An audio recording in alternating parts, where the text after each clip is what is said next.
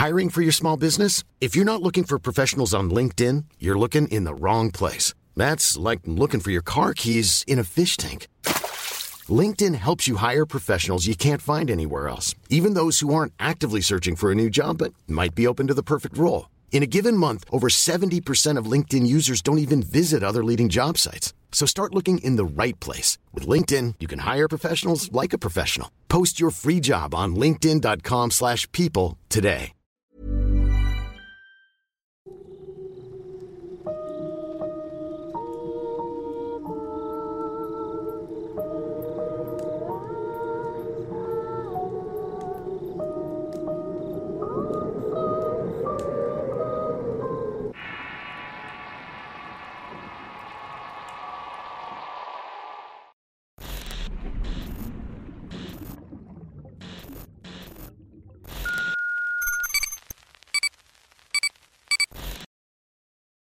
La bruja de la brecha.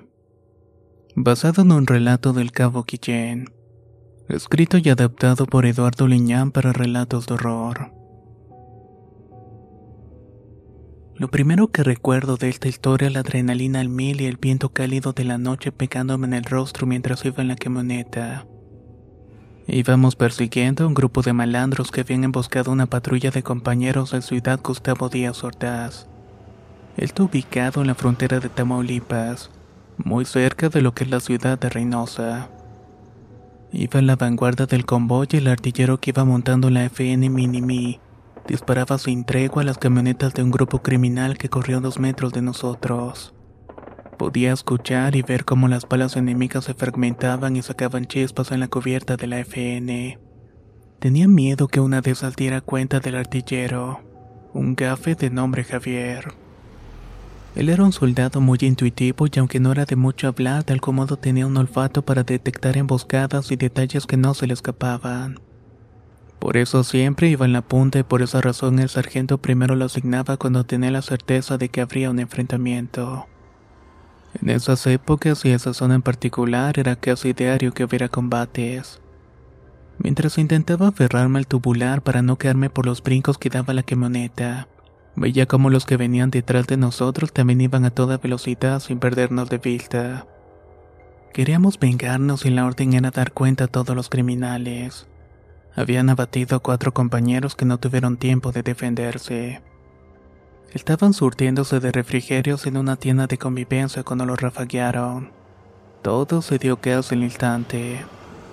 Cuando se dio del ataque, nuestro convoy estaba más cerca del lugar y decidimos perseguir a los criminales.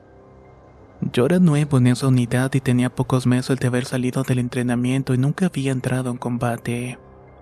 Me habían trasladado a Tamaulipas cuando la guerra contra el narco estaba en su apogeo. De ser un soldado de cuartel y labor social, ahora era parte de un comando especial para patrullaje en zonas de alto conflicto.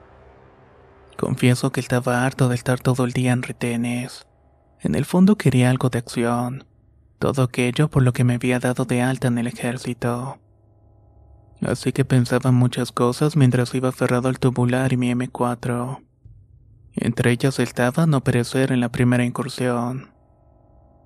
La persecución se prolongó por toda esa larga avenida hasta que llegamos a la entrada de una brecha. Teníamos la orden de no aventurarnos en brechas y mucho menos de noche. El riesgo de ser emboscado era muy alto y más en esa zona particular. El cárter dominante tenía muchos puntos de riesgo a pesar que la mayoría de la zona eran de grandes campos de cultivo. Ahí no había nada más que tierras áridas en esa época. Estuvimos un rato esperando que se tomara una decisión y el sargento hizo lo propio dándonos luz verde para seguir adelante con todas las precauciones. Sabía que era un terrible error pero nunca cuestionaba las órdenes. Ya habíamos perdido de vista las luces de los vehículos enemigos y nos adentramos en la brecha a toda velocidad para darles alcance. Pero ese camino polvoroso nos impedía ver con claridad. Solo llevábamos encendidos unos pequeños faros que iluminaban un par de metros. Debido a ello, bajamos la velocidad y nos preparamos para entrar en combate. Mi corazón latía con cierta emoción.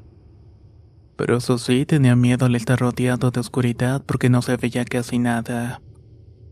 Todo el tiempo miraba atento a los alrededores esperando ver algún destello. Allí era justamente donde tenía que abrir fuego sin pensarlo, aunque solamente le apuntaba la maleza a los árboles al aire. Luego de unos minutos de andar por la brecha nos detuvimos en un claro que estaba rodeado de árboles.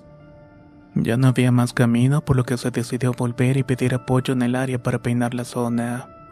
Entonces sucedió lo extraño. Cuando dimos la vuelta vimos una especie de alumbrada que salía de entre los árboles. De principio pensé que era una bengala que nos habían lanzado para revelar nuestra posición. Otros compañeros más espantados pensaron que eran disparos de granada. Casi iba a abrir fuego cuando el sargento dio la orden de no hacerlo. Aquella alumbrada simplemente pasó por delante de las camionetas. Al verla mejor noté que era una especie de matorral encendido que pasó rodando. Iluminó un poco el camino y desapareció entre la arbolada más allá del camino. Lo más extraño es que a pesar de lo aparatoso del fuego que la rodeaba, nada se quemó a su paso. Y eso que en ese momento la maleza estaba seca. Nos quedamos un rato viéndonos entre sí y pensaba que había sido eso. Y nuevamente nos quedamos en oscuras. No sé cuánto tiempo pasamos en la completa oscuridad y solamente el ruido de los motores se podía escuchar. Yo miraba atento a todos lados ya muy desesperado y temeroso. Quería salir de ahí mismo, todo iría bastante mal al estar en medio de la nada. Todos rodeados de enemigos que conocía mejor el terreno. Lo peor es que el enemigo nos estaba rodeando y conocía mejor el terreno. De pronto el gafe se dio un giro haciendo explotar con disparos la FN Mini-Me. Comenzó a faranguear la oscuridad desde los árboles y todos nos bajamos de los vehículos. Se levantaba mucho polvo por todo lo que estábamos haciendo y prácticamente era lo único que se veía. Fue un par de minutos que duró todo aquello. Estaba recargando cuando el sargento dio la orden del alto al fuego y encender las luces del flanco. Los faros iluminaban una nube de polvo y humo más allá de una arbolada. Lento comenzaron a iluminar el terreno mientras el polvo se iba atenuando. Con sorpresa pudimos observar unos vehículos ocultos entre los árboles. Eran dos camionetas de modelo recientes. Con cautela nos acercamos y encontramos a siete tipos abatidos. La escena era horrible, pero si ellos hubieran actuado primero nos hubieran hecho mucho daño. Estaba eufórico y temblando con mi corazón casi saliéndose del pecho. Le agradecí al café de haberse dado cuenta de algún modo de la emboscada. El sargento empezó a recorrer el perímetro buscando vehículos o más personas. De pronto nos encontramos a un joven agonizando. Tenía una herida seria en el cuello y probablemente no sobreviviría. Era una lástima ver que era un joven de no más de 20 años. Y lo más seguro es que quizás estaba muriendo por unos pesos. No duró mucho tiempo así. Solo dijo algo cerca de su madre para después sucumbir. Debíamos asegurar el terreno por lo que el sargento pidió apoyo aéreo pero al negárselo debía regresar a la entrada de la brecha para esperar el apoyo de los peritos. Así que regresó por el camino dejando un par de unidades al resguardo del sitio. Estaba nervioso pensando en que quizás volverían los compañeros de estos tipos. Lo peor del caso es que éramos menos elementos. Así que estuve alerta todo el tiempo y al estar en calma y hablando con otros compañeros, discutimos sobre la aparición del matorral encendido. Había sido muy extraño verlo rodar envuelto de fuego y no quemar nada. Entonces uno de los compañeros que venía de Guerrero nos contó una historia quizás para meternos miedo. Él decía que sus abuelos vivían en una zona de Guerrero cercana al cerro Teotepec, en donde según se aparecían brujas. Sus abuelos las describían como bolas de fuego que volaban entre las puntas de los cerros y que a veces bajaban a comunidades rurales para hacer fechorías. Lo más raro es que ese fuego que la rodeaba no quemaba. Su abuelo le contó que una vez logró agarrar a una y que en vez de quemarlo le heló las manos. Hey, I'm Ryan Reynolds. Recently, I asked Mint Mobile's legal team if big wireless companies are allowed to raise prices due to inflation. They said yes. And then when I asked if raising prices technically violates those onerous two-year contracts, they said, "What the f*** are you talking about? You insane Hollywood ass." So to recap, we're cutting the price of Mint Unlimited from $30 a month to just $15 a month. Give it a try at mintmobile.com slash switch. $45 upfront for three months plus taxes and fees. Promo for new customers for limited time. Unlimited more than 40 gigabytes per month. Slows. Full terms at mintmobile.com. Ready to pop the question? The jewelers at BlueNile.com have got sparkle down to a science with beautiful lab-grown diamonds worthy of your most brilliant moments. Their lab-grown diamonds are independently graded and guaranteed identical to natural diamonds, and they're ready to ship to your door. Go to BlueNile.com and use promo code LISTEN to get $50 off your purchase of $500 or more. That's code LISTEN at BlueNile.com for $50 off. BlueNile.com code LISTEN. No había terminado de contar su historia cuando escuchamos unas voces y ruidos raros que venían entre la oscuridad. Alertados nos colocamos en posición y uno de los compañeros gritó, Ejército mexicano, identifíquese. El silencio de unos segundos y la tensión que teníamos fue rota por la aparición de una mujer que caminaba por en medio de la vereda polvorosa. Era de la tercera edad con el cabello canoso y vestimentas humildes. Cargaba una bolsa de mandado con trastes una botella de agua. Iba rengueando de un pie y no le alcanzamos a ver el rostro ya que lo traía cubierto por un pañuelo. De inmediato el café le preguntó qué era lo que estaba haciendo en medio de la nada.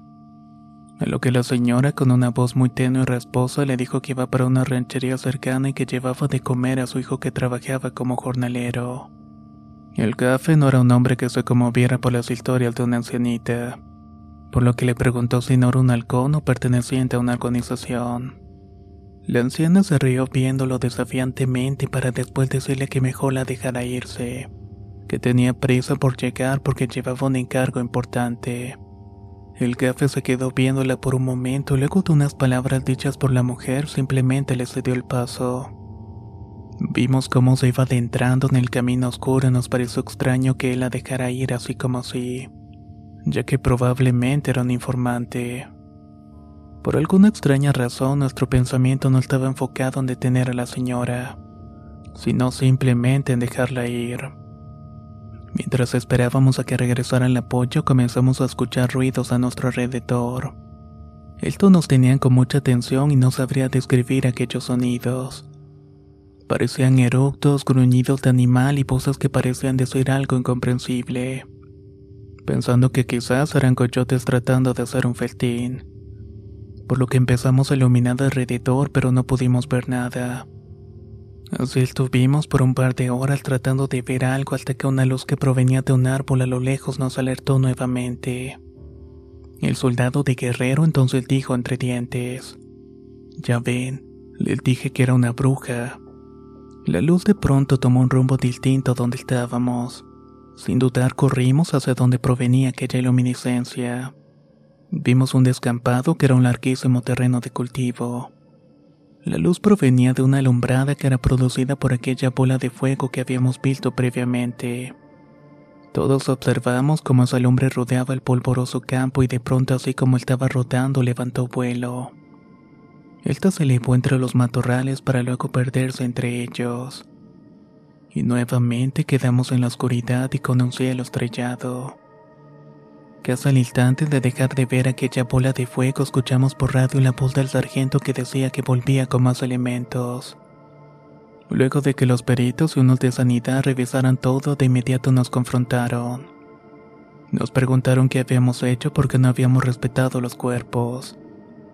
Sin saber qué decir o por qué motivo lo preguntaba, los peritos iluminaron los cuerpos. Con sorpresa e incredulidad vimos que ninguno tenía ojos. Prácticamente se los habían arrancado.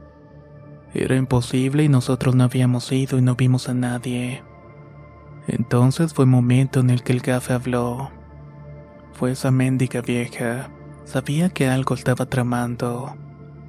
De inmediato relacionamos a la anciana con el hecho, pero no sabíamos cómo lo había hecho.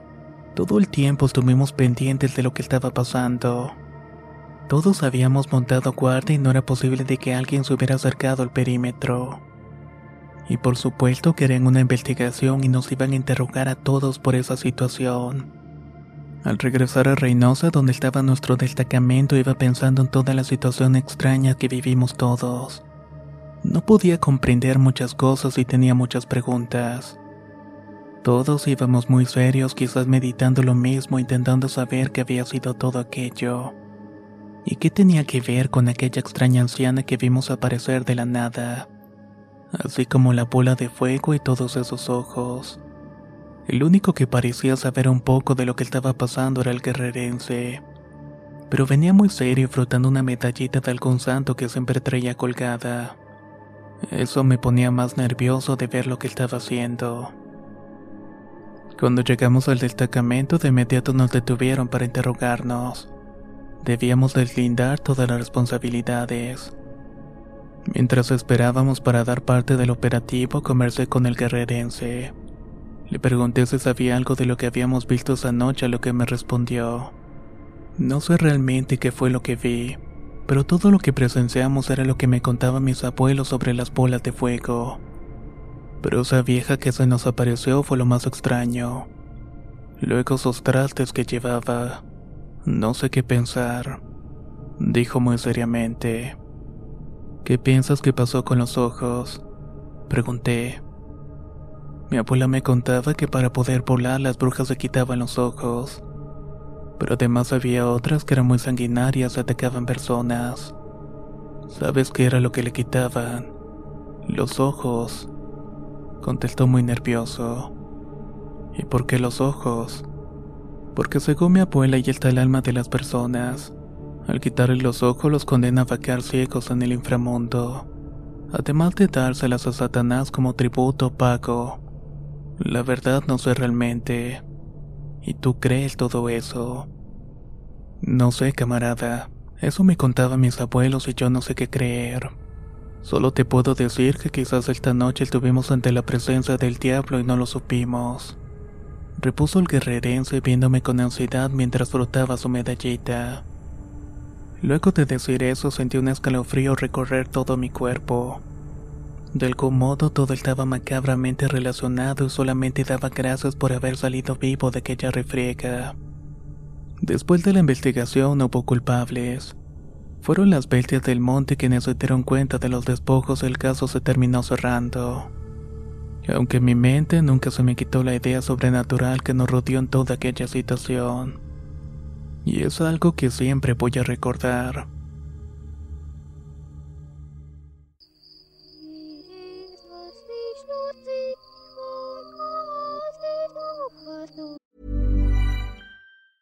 Planning for your next trip? Elevate your travel style with Quince. Quince has all the jet setting essentials you'll want for your next getaway, like European linen, premium luggage options, buttery soft Italian leather bags, and so much more and is all priced at 50 to 80% less than similar brands. Plus, Quince only works with factories that use safe and ethical manufacturing practices. Pack your bags with high-quality essentials you'll be wearing for vacations to come with Quince. Go to quince.com/pack for free shipping and 365-day returns. If you thought the only way to get a more defined jawline with natural-looking results was through surgery, think again. Juvederm Volux XC is a non-surgical injectable gel filler that improves moderate to severe loss of jawline definition and can help you achieve natural-looking results with little downtime. Even better, this improved definition lasts up to 1 year with optimal treatment. No maintenance required. Improve jawline definition for a smooth, sculpted look with Juvederm Volux XC. For important safety information and to find a licensed specialist, visit juvederm.com. That's J U V E D E R M.com. Not for people with severe allergic reactions, allergies to lidocaine, or the proteins used in Juvederm. Common side effects include injection site redness, swelling, pain, tenderness, firmness, lumps, bumps, bruising, discoloration, or itching. There's a risk of unintentional injection into a blood vessel, which can cause vision abnormalities, blindness, stroke, temporary scabs, or scarring. Talk to a licensed specialist to find out if it's right for you.